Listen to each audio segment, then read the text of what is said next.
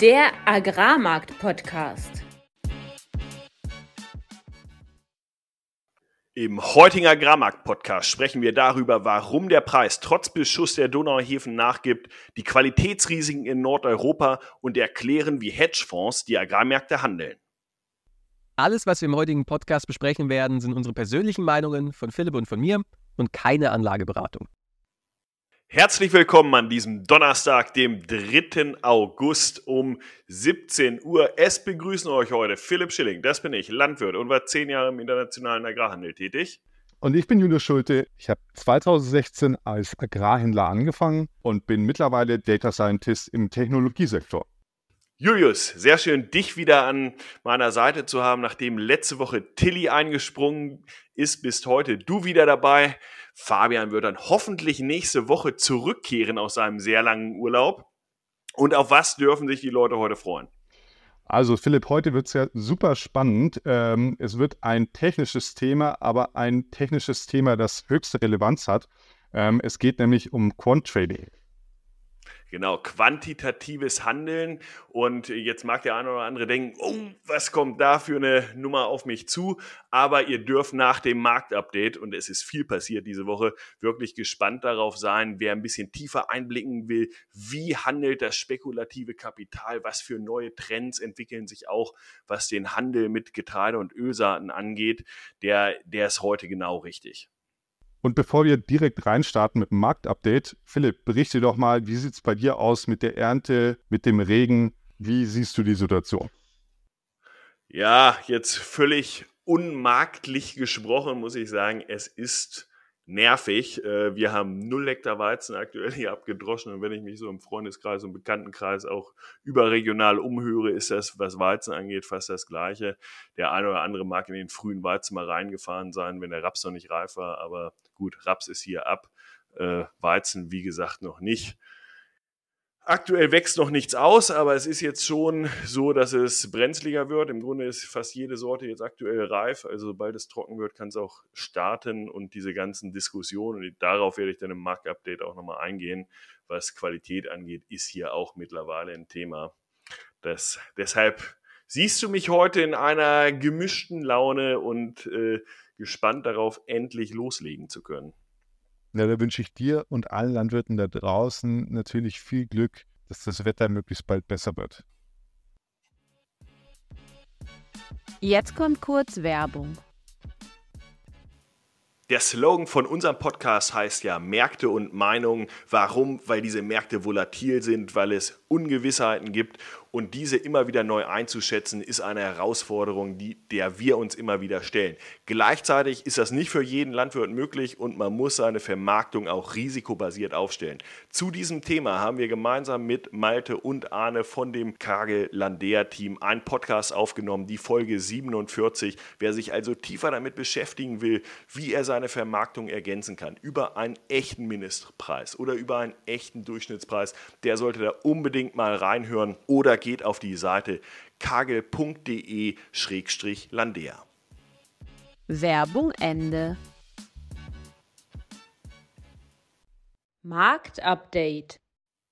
Mativ Weizen handelt aktuell an der Mativ auf dem Septembertermin mit 241,50 Euro gegenüber letzte Woche Donnerstag noch 252,25. Das heißt, gute 11 Euro runtergegangen. Raps auf dem Novembertermin, weil der Augusttermin ja nun wirklich ausgelaufen ist, mit 459,50 Euro gegenüber 470,75 Euro letzte Woche Donnerstag. Also insgesamt wurden die Märkte in der letzten Woche ziemlich stark nach unten gedrückt.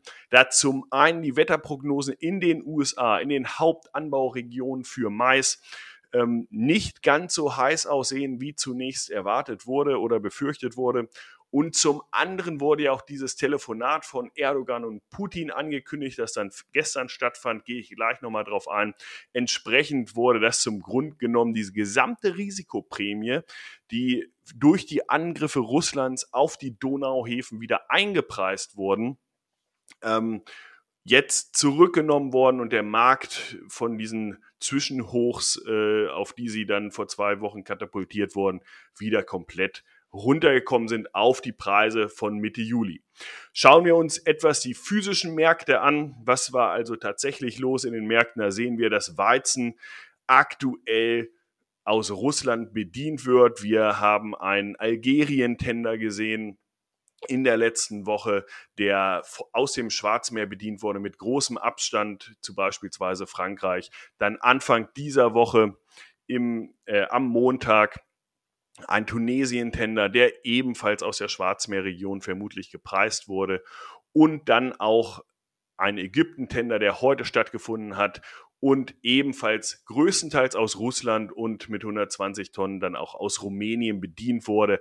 Aber alles Levels, die wir aktuell etwa 25 Dollar zu teuer sind aus, aus Nordeuropa, beispielsweise Frankreich. Gerade wenn man jetzt an Algerien denkt, die haben dann auch noch den September-Termin geskippt. Also normalerweise kaufen die für jeden Monat, aber September haben sie jetzt nicht gekauft, sondern direkt für Oktober, was entsprechend auch besonders den Mativ-September-Termin unter Druck gesetzt hat, weil es jetzt einfach weniger Nachfrage für diesen französischen Weizen gibt.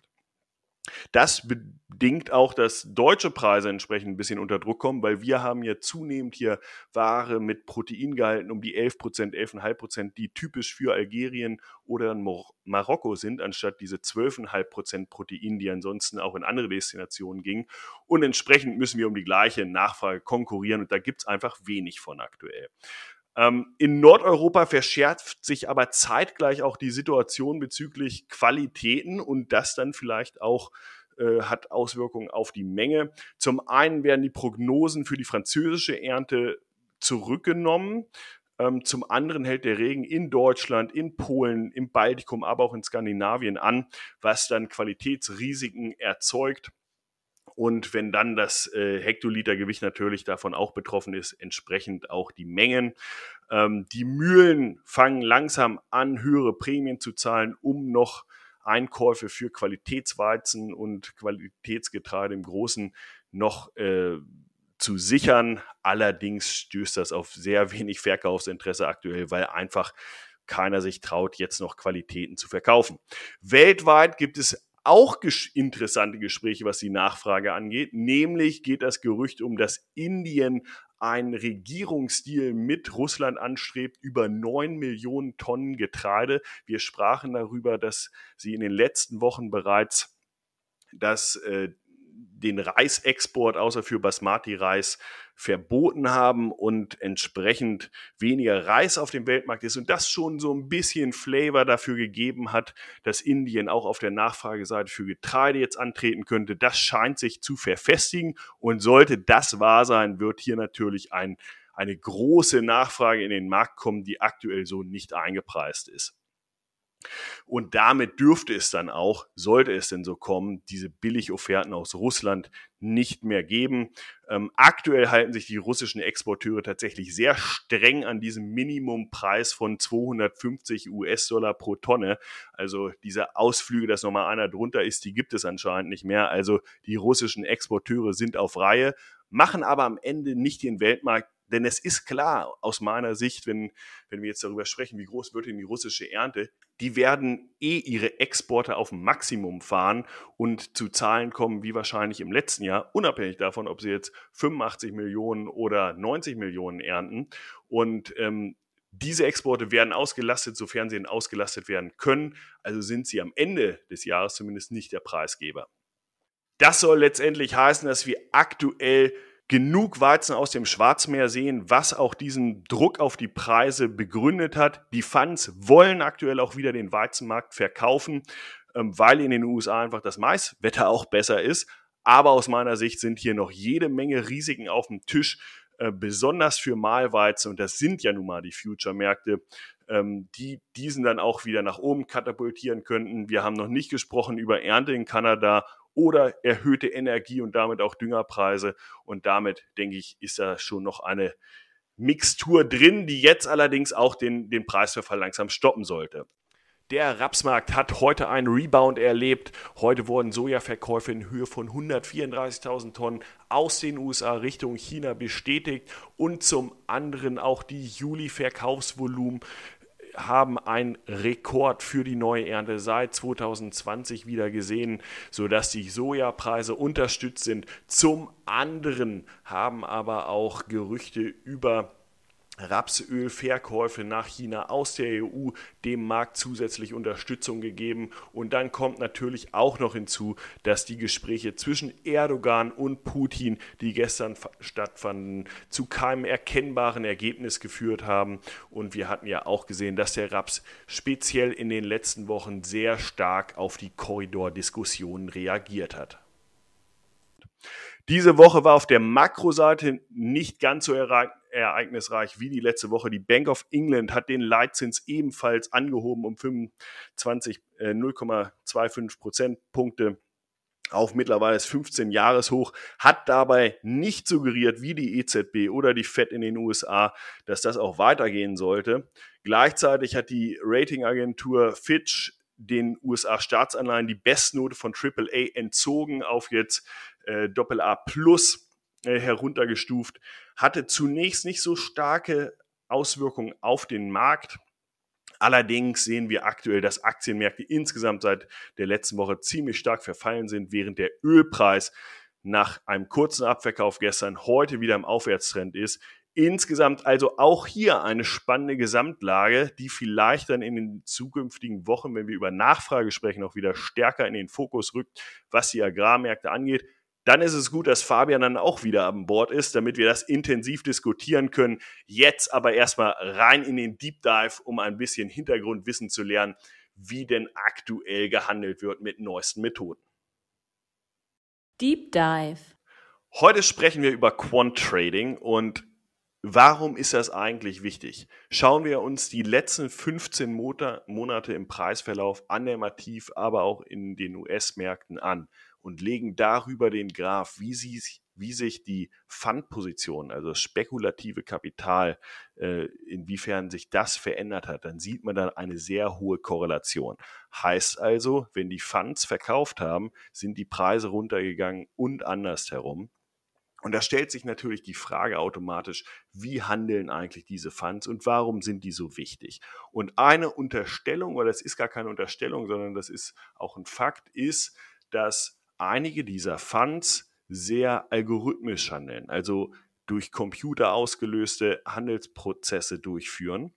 Und wie das funktioniert und warum das eine Rolle spielt, darüber wollen wir heute sprechen.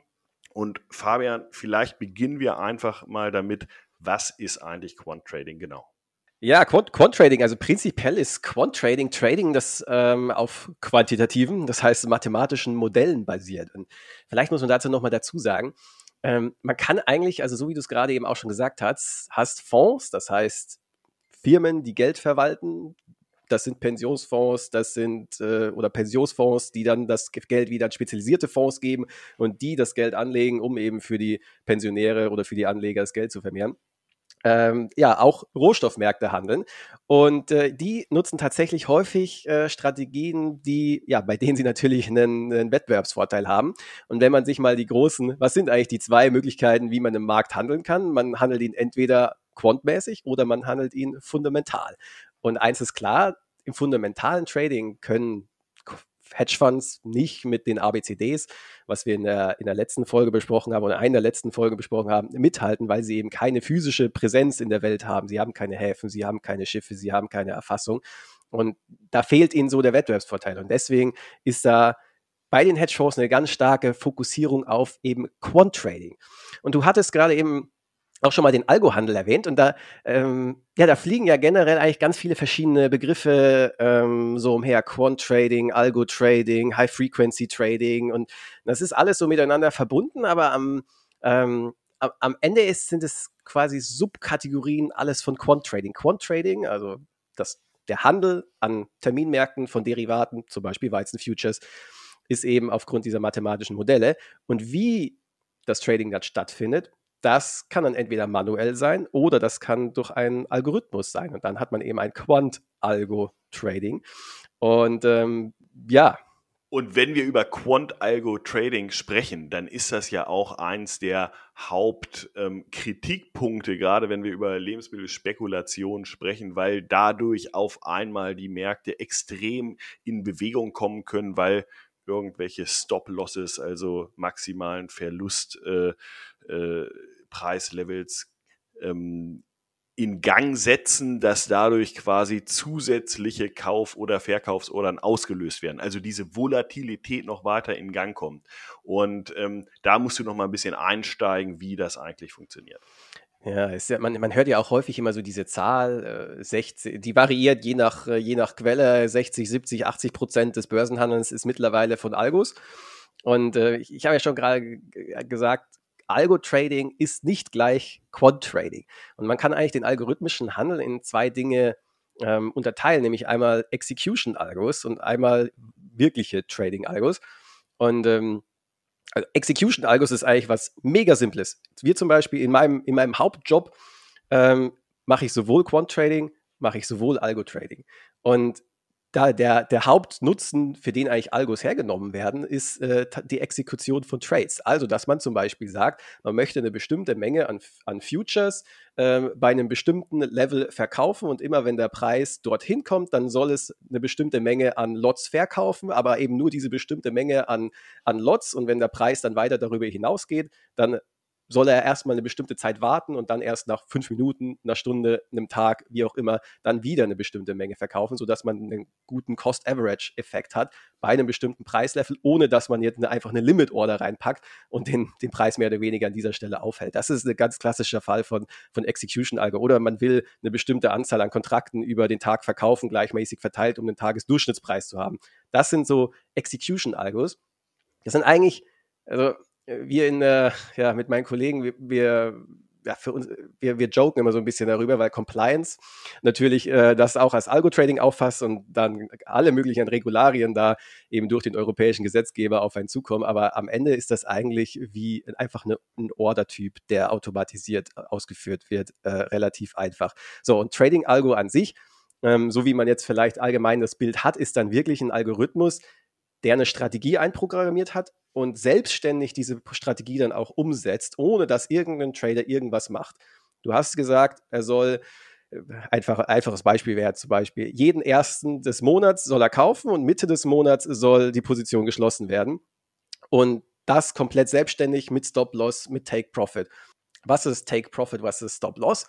Wenn du eine quantitative Strategie hast, dann naja, wie, wie der Name schon vermuten lässt, dreht sich alles um Zahlen und Wahrscheinlichkeiten. Und die zwei wichtigsten Zahlen ist einmal deine Hit-Ratio, in wie viel Prozent der Fällen liegst du richtig. Und das andere ist deine, ja, im Deutschen heißt das äh, ja CAV, Chance-Risiko-Verhältnis oder deine PL, Profit-Loss-Ratio. Was ist dein durchschnittlicher Verlust und was ist dein durchschnittlicher Gewinn?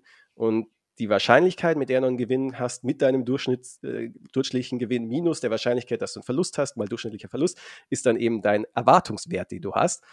Und was du auf jeden Fall vermeiden willst, wenn du eben, wenn du, wenn du eine quantitative Strategie fährst, ist, dass ein Trade dir dein ganzes PL nimmt. Und aus diesem Grund arbeitet man mit Stop-Loss, dass man ab einem bestimmten Level einfach rausgeht und mit Take Profits, dass man an einem bestimmten Level einfach den Gewinn nimmt, mitnimmt. Und da kann es zu diesen Kaskadeneffekten kommen, die du gerade eben angesprochen hast, dass nämlich Fonds eben ihre Stop-Loss-Level haben.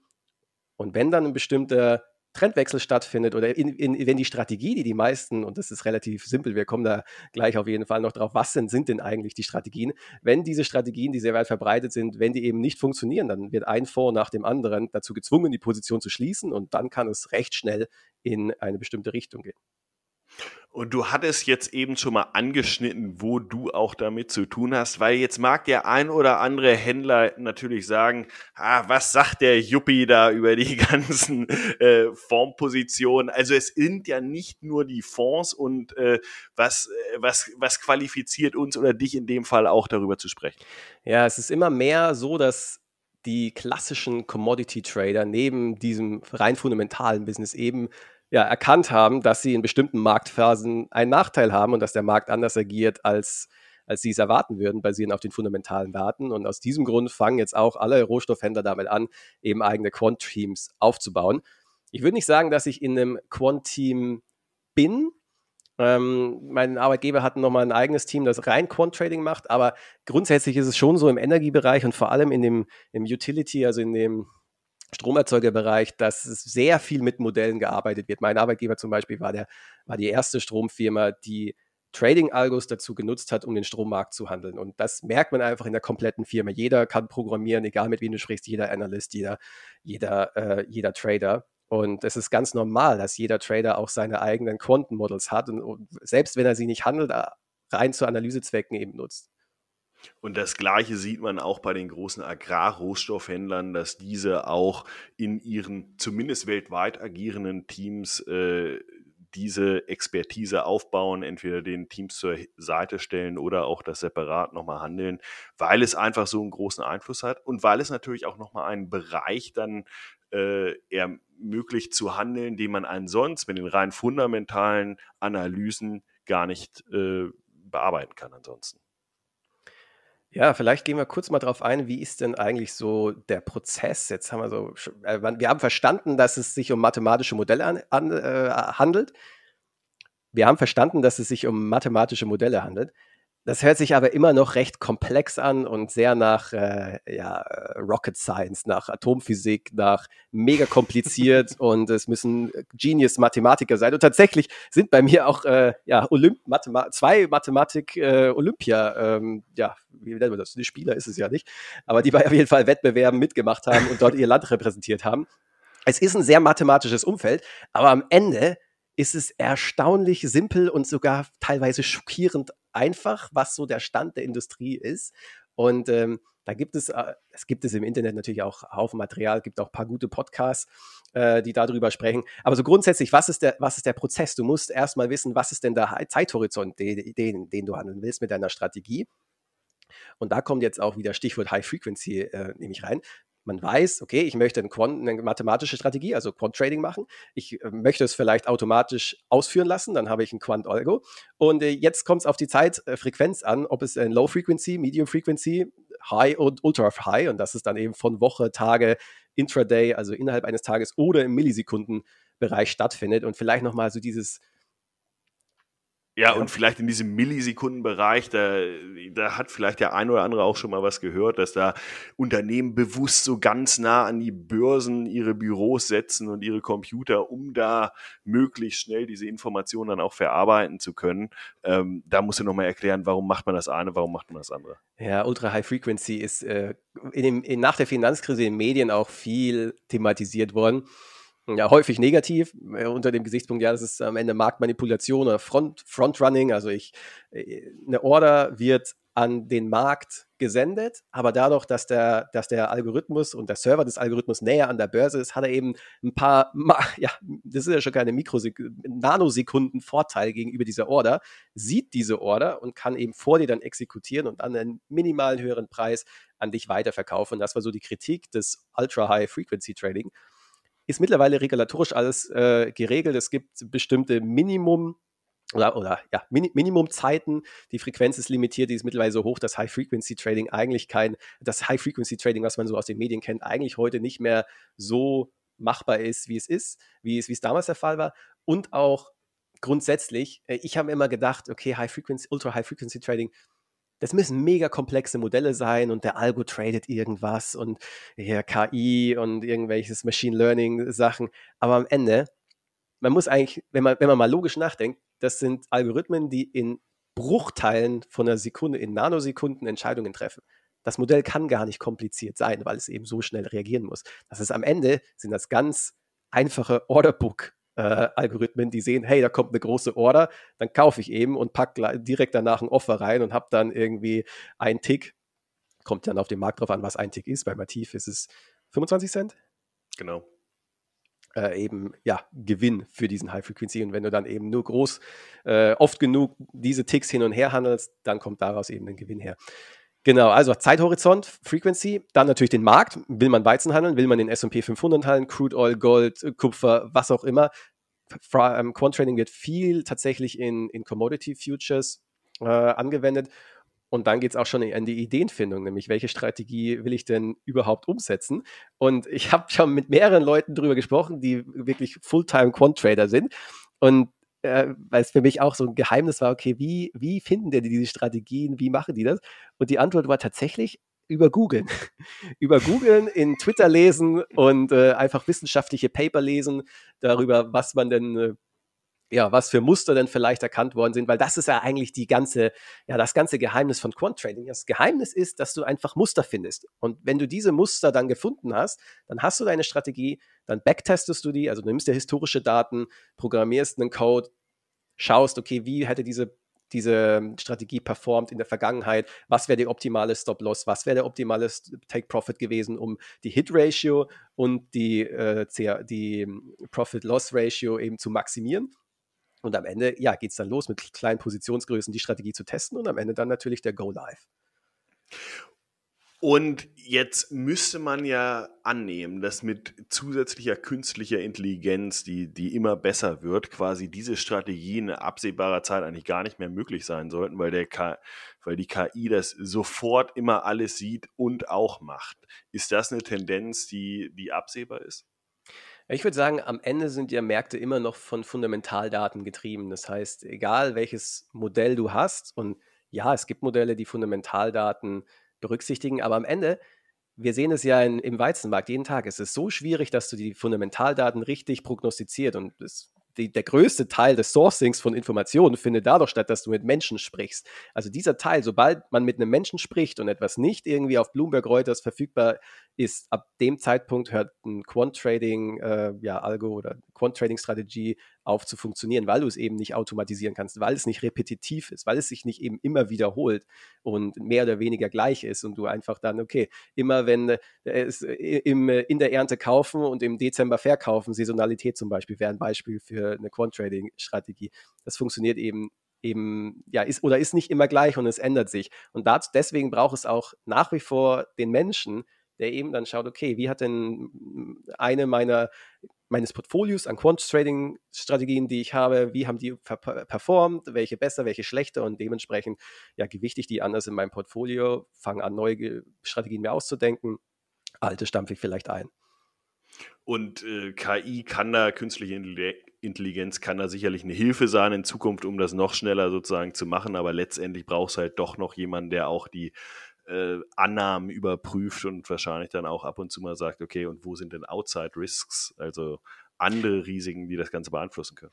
Also wo, wo KI und Machine Learning, was ist Machine Learning? Der, du schreibst einen Algorithmus, gibst dem Algorithmus einen Datensatz, der, der Algorithmus analysiert diesen Datensatz selbstständig und sucht nach, äh, vereinf ganz vereinfacht könnte man sagen, er sucht nach Korrelationen. Um, und dann darauf basierend, wenn er dieses Pattern gefunden hat, geht er davon aus, dass es sich in der Zukunft wiederholen wird und ja, handelt dann darauf.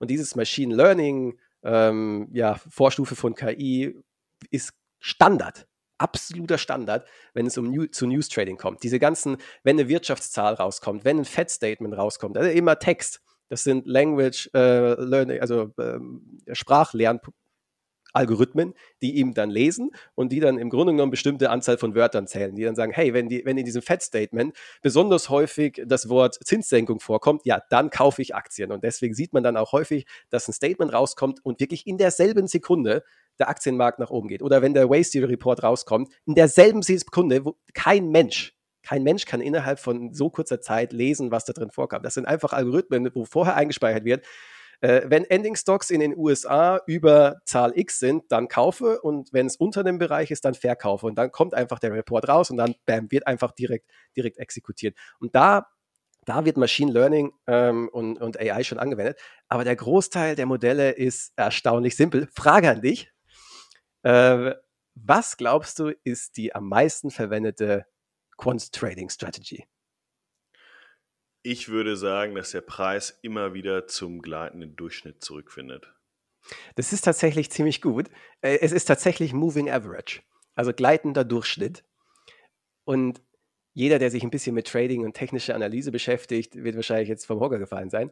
Äh, weil das ist ungefähr das, wenn man, wenn man bei Google Trading Strategie eingibt, dann ist das erste, also wirklich literally das erste, was du findest, ist, wenn der Preis über den Moving Average geht, dann kaufe und wenn er unter, dann verkaufe.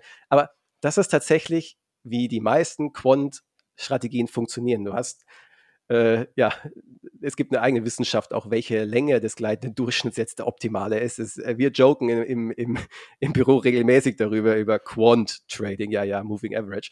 Aber ja, es gibt im Grunde genommen sind es zwei Sachen, nämlich einmal Trend Following, wenn der Preis hochgeht, also der Preis über den Moving Average, um jetzt einfach den, es gibt andere Indikatoren, aber um jetzt einfach dabei zu bleiben, ähm, Movie, dann, dann kaufe und dann warte eben, bis, bis das Gegensignal wieder kommt, nämlich dass der Preis äh, unter dem Moving Average ist. Und das andere, was du gesagt hast, ist Mean Reversion, also der, die Rückkehr zu einem Durchschnitt. Wenn der Preis zu stark von seinem Durchschnitt entfernt ist, dann wird er wieder zurückkommen und wenn er zu weiter drunter ist, dann wird er auch eben irgendwann mal wieder, zurück, wieder hoch zurückschießen. Und zumindest ich hatte auch immer so das Bild, dass Quant-Trading-Strategien unglaublich profitabel sein müssen und unglaublich, ja, äh, quasi der Mensch kann einpacken, sobald die Quants anfangen zu traden. Aber tatsächlich ist die Trefferquote, also die Hit-Ratio von den meisten Quant-Strategien vielleicht 55 bis 60 Prozent. Das heißt, gerade so in der Hel ein bisschen mehr als in der Hälfte der Fälle ist die Strategie profitabel und es gibt viele äh, man kann ja, wenn, wenn, man mal googelt nach SocGen, also Societe Generale, eine große Bank, äh, CTA-Index, das steht für Commodity Trading Advisor, ist so ein äh, anderer Begriff für, für Quantfonds. Wenn man das mal eingibt, dann kann man sich auch ansehen, okay, wie entwickelt sich denn der Profit von den verschiedenen Quantfonds, die es ja, in der Welt so draußen gibt. Und da sieht man, dass sie teilweise extrem lange, brutale, schmerzhafte Drawdowns haben wo sie teilweise die Hälfte ihres Kapitals verlieren und das über Monate, wenn nicht sogar Jahre geht. Aber dann eben auch ein Jahr kommt wie letztes Jahr, wo die Märkte trendy sind, also sie, sie gehen konstant nach oben oder jetzt auch, die Märkte fallen konstant, wo diese Quant-Funds unglaublich viel Kohle machen, weil sie eben auch, ja, weil sie dann einfach long sind und zwar von Anfang bis Ende. Genau, und äh, ich meine, was sie zur äh, Risikostreuung machen, ist dann ja, sie setzen nicht halt nur auf den Weizenmarkt oder nur auf den Maismarkt. Das ist ja das, was wir hier im Wöchentlichen behandeln. Aber letztlich gibt es dann von Fonds, die wahrscheinlich 70, 80, 90, 100 verschiedene Märkte handeln mit ähnlichen Strategien. Ja, da gibt's ein, es gibt einen ganz guten Podcast, der heißt Top, Top Traders Unplugged. Da geht es ausschließlich um Quant Trading. Auch immer sehr gute Interviews dabei, englischsprachig. Und die meisten Interviewpartner geben an, dass sie 80 bis 100 verschiedene Märkte handeln und dort dann eben die Quant-Trading-Strategie, das heißt, anwenden und äh, ja, dann performt halt ein Markt besser und der andere schlechter. Was das für uns heißt, ist, wenn, wenn, die, wenn die Fonds im Weizenmarkt Verlust machen, das ist keine emotionale Sache für die. Das ist denen im Grunde genommen scheißegal. Wenn der Markt jetzt hochgeht, dann okay, dann machen sie halt den Stop-Loss rein und dann gehen sie raus und das ist dann auch ein Prozess, der nicht von heute auf morgen passiert und dann vielleicht dreht es sich morgen wieder hin. Die Quantfonds handeln nicht hin und her, sondern das sind eigentlich Zyklen. Die meisten Quantfonds handeln eben Low Frequency, also über Wochen und, und Monate. Das sind Zyklen, die dann eben über diesen Zeitraum auch gehen. Das heißt, das ist deshalb wichtig, weil wir jetzt gerade in der Situation sind, wo die Funds ein extrem großes Short haben. Und wenn wir annehmen, dass die meisten dieser Fonds nicht Fundamentals handeln, sondern Quant-Trading-Fonds sind, das heißt, dann, dann heißt das, wenn eben sie jetzt anfangen, die Position zu schließen, was sie schon haben, dann ist das am Ende ein Zeichen, das ist das am Ende ein Trend, der sich dann in den nächsten Wochen und Monaten fortsetzt und einen bullischen Impuls geben kann. Genau, und die äh, Voraussetzung ist dann häufig, dass jemand anders, nämlich die fundamentalen Player wahrscheinlich, wie zum Beispiel die Nachfrage, kann, können Industrie sein, können aber auch Landwirte sein, diesen Trend quasi erstmal die Richtung geben und dann die Fonds mit dem ganzen Kapital vielleicht diese Richtung bis zu dem Punkt treiben, wo dann wieder aufgrund von Wetterrisiken oder was auch immer äh, wir wieder eine Gegenbewegung sehen. Und ob und dass wir aktuell an so einem Niveau sind, ähm, das besprechen wir ja wöchentlich. Aber ich glaube, es hat uns sehr viel Einblick erstmal darin gegeben, wie funktioniert es. Es hat auch gezeigt, es wird nicht alleine funktionieren und es ist nicht die alleinige Zukunft, aber insgesamt äh, ein wichtiger Teil unseres Marktes. Wenn euch die heutige Podcast-Folge gefallen hat, dann lasst uns gerne einen Like, einen Kommentar auf Instagram da, teilt die Folge und wenn ihr spannende Interviewgäste habt oder selbst gerne einmal in die Show kommen wollt, dann schreibt uns über Social Media oder an studio.agrarmarktpodcast.de.